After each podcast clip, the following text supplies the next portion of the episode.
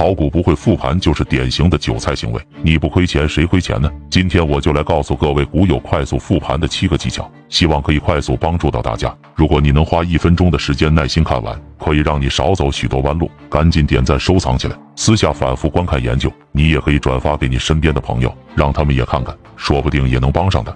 第一条。我们先看大盘，今天大盘的成交量是多少？到底是涨还是跌了？然后是放量了还是缩量了？今天的日线、周线、月线是收出一个什么样的技术形态？通过这些，我们就可以对当下市场做一个初步的预判，是多头力量强还是空头力量强？还有一点就是每天早盘开盘之前，先看一下外围股市，尤其是美股，看它昨天是涨还是跌，因为它们的涨跌对于 A 股来讲会带来一定的影响。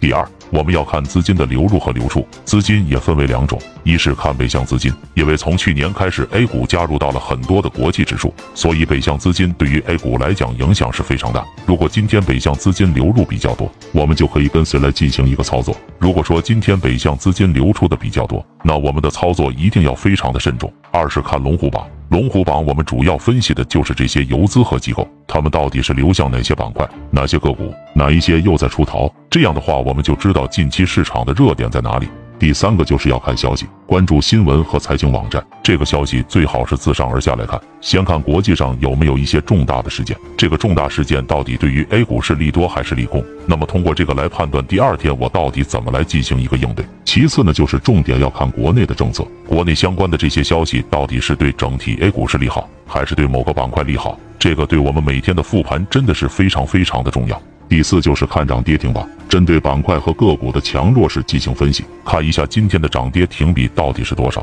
首板有多少，二板以及连板的高度板的一些股票，如果连板的多，说明当前这个市场是比较热的；如果没有的话，我们就要相对的谨慎一些。我们通过这个来判断分析，对于短线短期操作是非常有帮助的。第五，看自选股的走势变化是不是在自己的预判之内，有没有建仓上车的信号。第六，要看自己手中持有的个股，这个非常非常重要。你今天手中的个股是涨还是跌了？那上涨和下跌的理由分别是什么？这个你一定要搞清楚。另外，在今天你有没有操作？如果你操作了，那么要看一下自己的操作是否符合自己的交易体系。如果没有，那你一定要好好的思考一下。第七条也是重点，就是明天的操作计划。